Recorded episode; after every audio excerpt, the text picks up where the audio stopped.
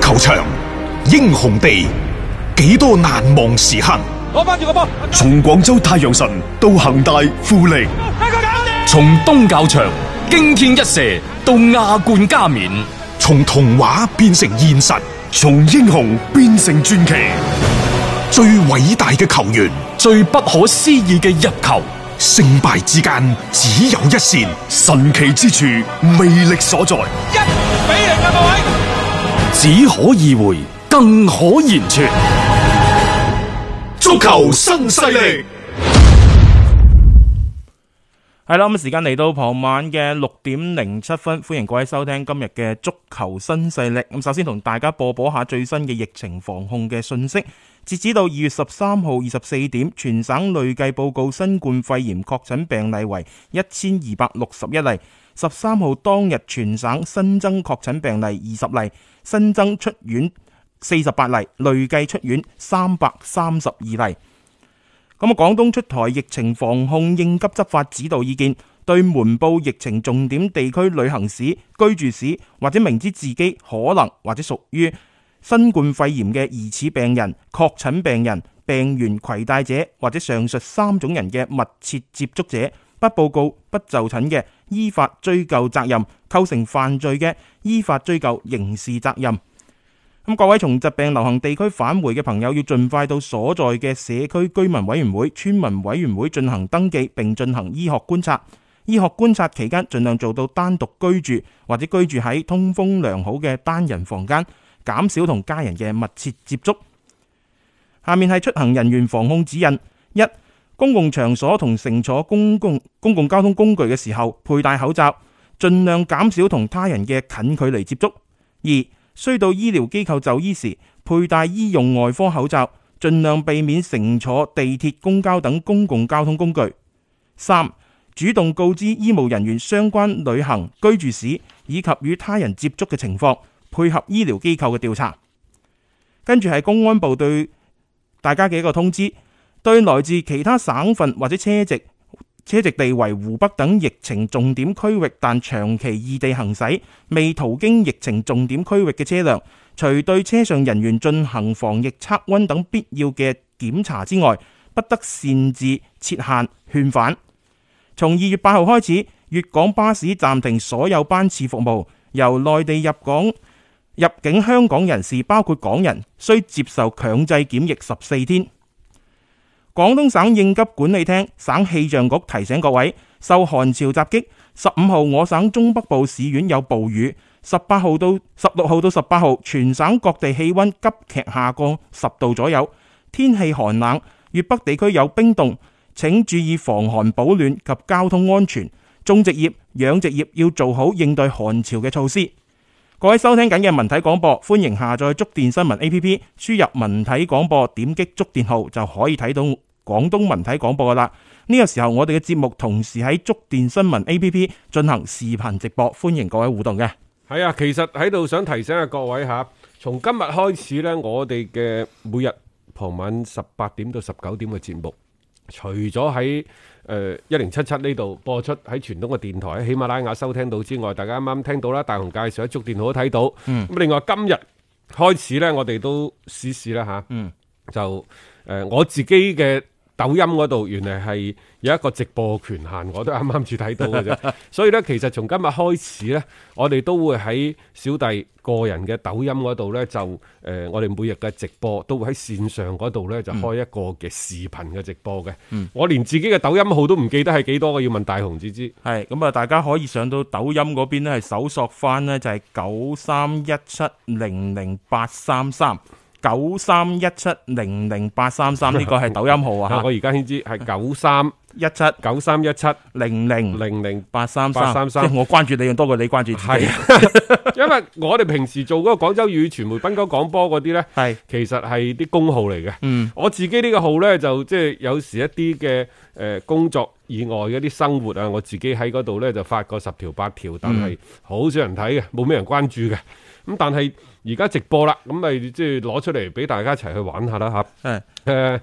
誒、我哋嘅反正呢呢、個月吧，或者呢兩個禮拜咧，我哋日日都喺個抖音嗰度開個直播。咁、當然啦，今日係係情人節嚟嘅，其實可能係係過去十幾廿年 嚟最最冇氣氛嘅一個都唔係情人嘅，節都有氣氛嘅。 即係呢兩日大家講啦，其實係維護到好多家庭嘅穩定啊。咁咁啊係，咁啊係嚇，咁啊，另外你今日唔好送花喎，送花驚俾人打喎。啊係嘛， 係啊嚇，即係最好咧，攞啲口罩做，誒又又又唔可以做唔嘅，即得係你唔得送多啲口罩。係咯，或可者能俾啲俾多啲花紅更包啊，加之冇好口罩就 係啊即係呢啲嘢，大家嚇表下心意咁樣樣啦。咁啊，可以喺呢個抖音號上邊咧路上嚟咧，就係睇住我哋做節目啦。咁啊！啊，抖聽音下嗰度原來今日送嗰啲咩私奔到月球啊，咩嗯甜蜜航班嗰啲好貴噶。係嘛？啊！但係嗰啲唔需要大家送俾我吓， 誒但係送送送啲咩花啊，或者啲咩免費嗰啲啲禮物咧，就係啊有得拆啊，幫小弟拆一拆啦係啊吓。OK，我哋正式開始咧，就係進入今日嘅足球新勢力嘅話題。首先呢，就喺國內方面，其實誒、呃之前呢，就一直都有傳聞噶啦，嗯，就係話呃天海俾邊個告佢啊？俾蒙迪斯特告佢。係啊，一路都未搞掂呢位㗎嘛。仁兄呢，即係嚟自科隆嘅嗯前鋒當射手年嘅誒同鄉嚇，嚇，咁然之後呢，又逃離嚇，誒、又俾到呢一個國際足聯上訴啊、仲裁啊等等。好啦，而家所有啲嘢塵埃落定之後，擰轉頭一睇，誒、原嚟呢，按照個合同規定呢，其實天津天海就要俾錢佢嘅，嗯嚟嚟去去加加埋埋成億幾人民幣。嚇咁而家蒙迪斯特就舉手啦，舉手做咩啊？喂，我當初喺度打工嗰陣時，佢咪俾晒錢我嘅。嗯，咁我如果呢壇嘢真係告到上國際足聯，甚至乎國際體育法庭呢，天津天海輸硬嘅。嗯，你有合約喺度噶嘛？白紙黑字寫明噶嘛？咁再加上呢，即係眾所周知嘅原因呢，其實舊年呢就叫捱咗過去。嗯，今年仲捱唔捱得過呢？就未知嘅。除咗蒙迪斯特以外，仲有冇其他人欠啊薪，嗯又或者係未攞足人工呢？我哋都不得而知。但係從大量嘅中乙、嗯、中冠、少部分嘅中甲球隊嚟睇呢，嗰、個所謂球員收晒人工、簽咗名嗰度係。嗰個作實嘅嗰份表啊，嗯啊，嗰份嗰嗰嗰份表啊，其實係有警棍嘅，所以喺咁嘅情況之下，天津天海是否俾足咗除蒙迪斯特以外嘅球員嘅人工呢？嗯我哋都不得而知嘅。然之後你再結合翻之前就郜林本身就話去天津天海隨隊訓練，呢、嗯個隨隊訓練呢，唔係話哦，我係咁以跟隊波練下，嗯而係呢，即係肯定係喺某各方面有所作實其嘅、實應該某程度係有一啲聯繫啊。但係點解呢頭就喺天津嗰度跟咗幾場訓練，嗯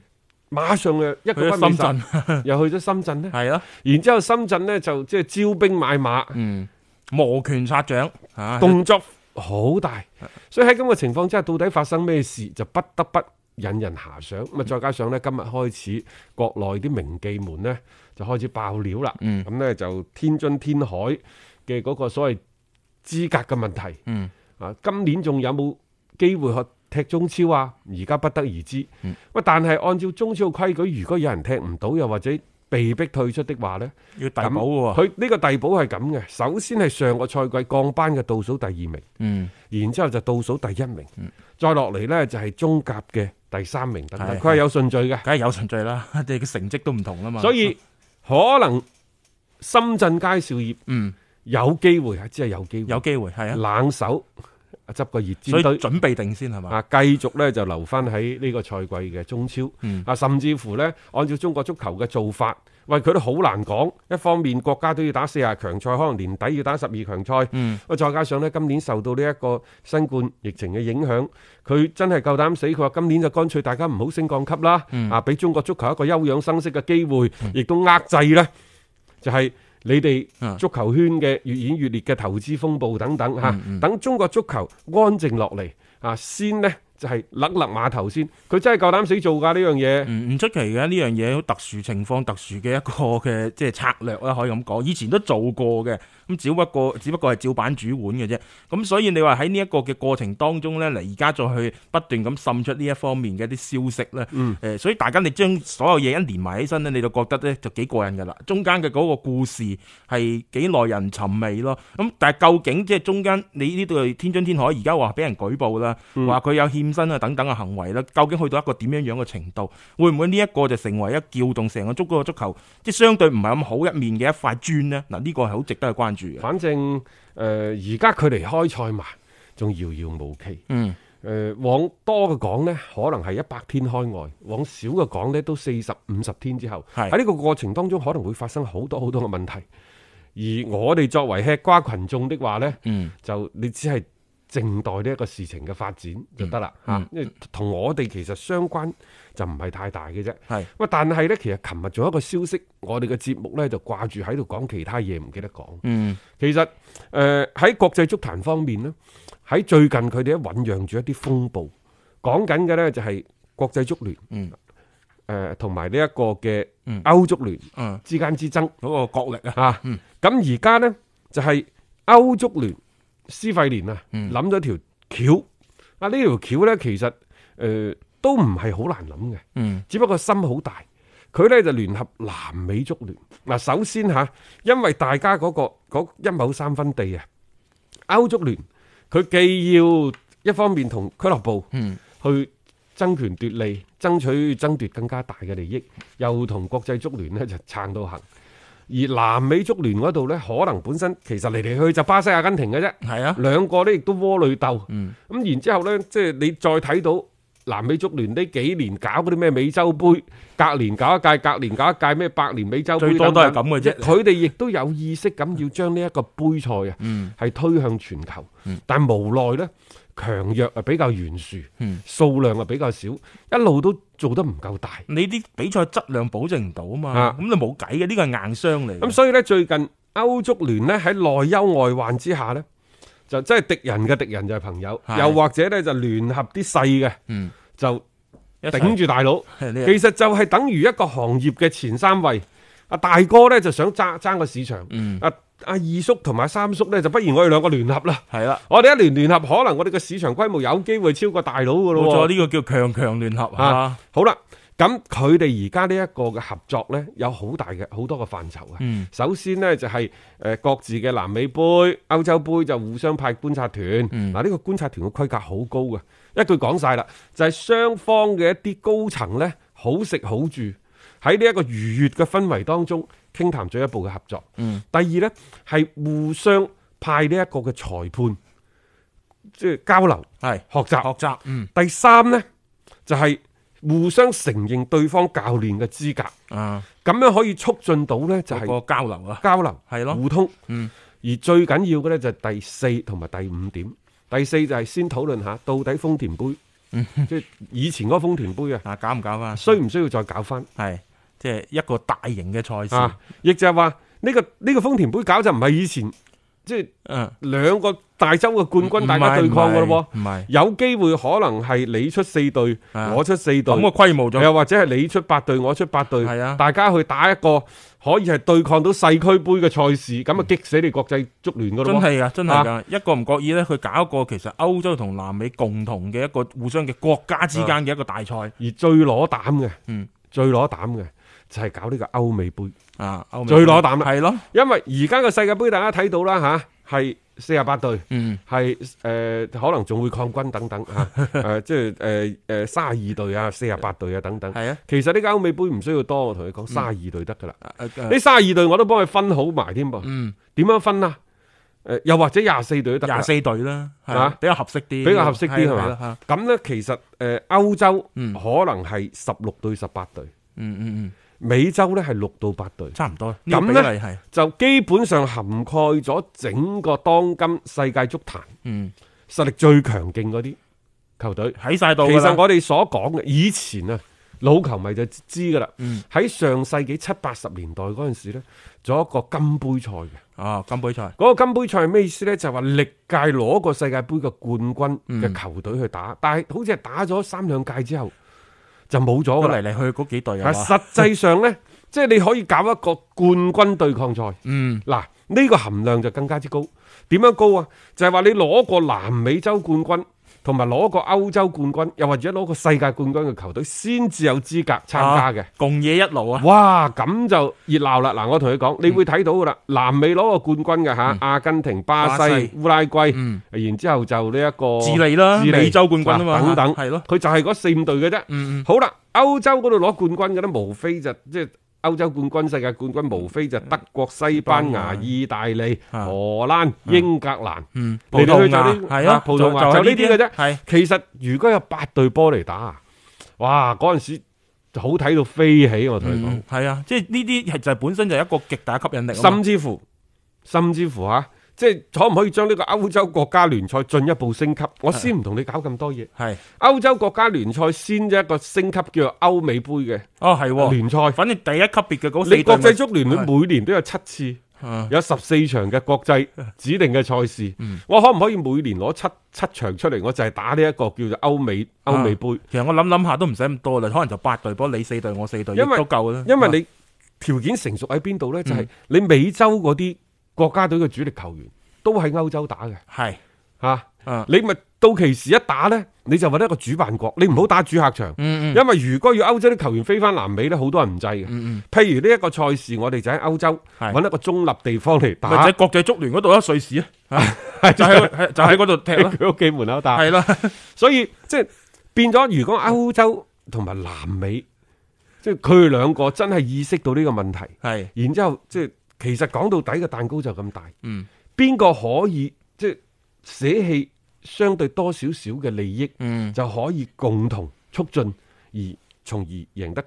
最大嘅勝利。冇錯，哇！如果係咁樣，你喺俱樂部層層面有合作，喺國家隊層面有合作，嗯，我咁就精彩咯。係啊，咁同埋當然啦，嗯呢、個世界盃嘅地位係無可質疑嘅，係你挑戰唔到嘅，因為嗯嚟自於五大洲係啊，咁多隊波，嗯，你係永遠都代替唔到嘅。即係呢個係世界性範圍嘅賽事，但係呢，誒老實講，亦都可 以就係有一啲啊嘅，即係誒辦法可以破你嘅。即係你講譬如話啊我邀約制，啊啊，我呢個歐美都杯，我可唔可以邀請一隊中北美加勒比海地區即係嘅球攝隊？個位落去咪係咯，我邀請一隊非洲嘅球隊， 一隊邀請一隊亞亞洲球係隊啊，可以㗎。咁就已經搞死你夠㗎。噶啦，係啊，咁我又唔大規模咁做啊嘛，甚至當乎然國際足聯制唔制？係咯，呢個係一個回事。啊另外，我覺得如果就算我唔揀嗰啲嘅球隊入嚟呢，你就咁樣美洲加埋呢一個嘅歐洲已經夠晒食啦。呢、個反而將咗呢個國際足聯一軍添。 因為之前呢，爭得最緊要係歐足聯同國際足聯。嗯，然之後呢，即係仲有呢，就係俱樂部。歐洲冠軍聯賽就歐足聯下邊嘅金漆招牌，嗯，但係呢，國際足聯就整咗個世區杯，然之後可能佢都發動群眾鬥群眾，不如你哋整個歐洲超級足球聯賽啊！我國際足聯嗰度嗯呢個層面可以承認你哋個歐洲足球啊超級超足級球聯聯賽賽嘅地位㗎，咁樣嗯係其實無無非係想削弱呢一個歐足聯係嘅一啲話語權。冇錯。歐足聯呢，而家就喺度如何去對抗啊？好啦，我咪整個歐洲國家聯賽啊！嗯啊，歐洲杯已經係越嚟越叫叫得響噶啦嚇！哇，如果整一個叫歐美杯，先喺國家隊嘅層面同你一個世界盃分庭抗禮，嗯然之後再引進埋歐美洲啊嗰啲球隊，嗯咩法林明高啊嗰班過嚟，再同你歐冠嗰度再去去對一次冚一。冚咁啊，咁全嗰個方位市。場嘅前景呢， 嗯就會顯得非常之廣闊。嗯，因為佢攞住成個足壇裏邊嘅頭部資源啊嘛，即係我覺得呢樣嘢係最重要嘅，特別即係點解歐足聯有咁有底氣呢？最好打嗰啲國家都喺晒佢哋嗰度咁滯。其實咧，我想講呢，就係、所有嘅，即係喺俱樂部嘅層面嘅賽事啊，其實最關鍵嘅就係俱樂部。啊，點解世俱杯係一個打錢嘅？你歐冠以前都話打錢㗎，嗯係咪、嗯你打場有幾多，然之後打到冠軍啊，差唔多年年都講講分獎金，分到不亦樂啊而乎家國國際足聯跳出嚟同你講，你嚟打我世俱杯，打世俱杯嘅話，可能有歐冠嘅兩倍甚至乎三倍嘅獎金。咁咪吸引咯，係啊，啱噶。即係作為俱樂部嚟講，有得啊揾都係踢嘅啫嘛俱。樂部呢，其實佢要爭奪嘅就係一個球員嘅資源。嗯，即係大家都喺度爭嘅啫。即係邊個爭得贏，反正就好好睇。喺呢個過程當中呢，而家睇過去嘅幾十年呢，佢係一個相對嘅平衡，嗯，亦就係相安無事啊。嗯，即係你歐冠你點玩？你點要玩？你做你嘅歐歐洲杯你點玩？我做點玩我嘅世界盃我啊中意點玩點玩，係係嘛係？但係而家呢，冇辦法，因為經歷過前幾年嗰啲咩國際足聯嘅腐敗案、歐足聯嘅動盪之後呢，大家都重新坐落嚟，再審視翻自己周圍嘅環境。嗯啊，就會覺得哦，原嚟呢，就我哋過去嘅十幾廿年、幾廿年都係有啲固步自封，我哋應該用一種更加進取嘅心態。嗯啊，就去做呢一個嘅足球嘅推廣。嗯啊，我哋應該可以將呢一個嘅商業喺個範疇入嗯邊啊，做得更加之大，等等。咁所以有諗法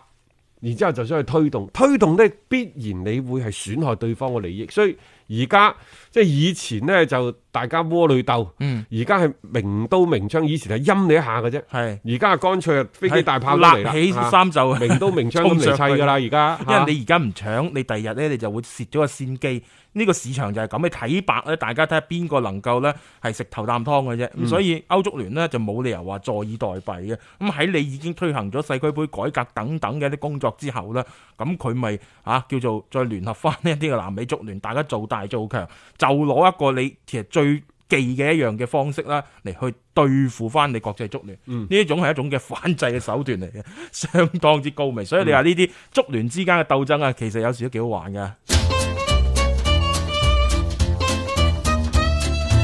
你放工，我翻工，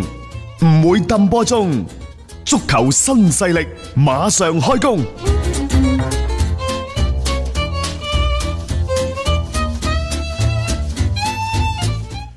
截止到二月十三號二十四點，全省累計報告新冠肺炎確診病例一千二百六十一例。十三號當日全省新增確診病例二十例，新增出院四十八例，累計出院三百三十二例。廣東出台疫情防控應急執法指導意見，對瞞報疫情重點地區旅行史、居住史或者明知自己可能或者應當屬於新冠肺炎嘅疑似病人、確診病人、病原攜帶者或者上述三種人嘅密切接觸者，不報告、不就診嘅，依法追究責任；構成犯罪嘅，依法追究刑事責任。從疾病流行地區返回嘅朋友，要盡快到所在社區居民委員會、村民委員會進行登記，並進行醫學觀察。醫學觀察期間，盡量做到單獨居住或者居住喺通風良好嘅單人房間，減少同家人嘅密切接觸。出行人員防控指引一。公共場所及乘坐交通工具時候佩戴口罩，盡量減少與他人嘅近距離接觸。二、需到醫療機構就醫時，佩戴醫用外科口罩，盡量避免乘坐地鐵或者公共交通工具。三、主動告知醫務人員相關旅行、居住史以及他人接觸嘅情況，配合醫療機構嘅調查。公安部發出嘅通知，對來自其他省份或者車籍地為湖北等疫情重點區域，但長期異地行駛、未途經疫情重點區域嘅車輛，除對車上人員進行防疫測温等必要檢查之外，不得擅自設限同埋勸返嘅。從二月八號開始，粵港巴士暫停所有班次服務。從內地入港嘅香誒、呃入境嘅香港人士，包括港人，需接受強制檢疫十四天。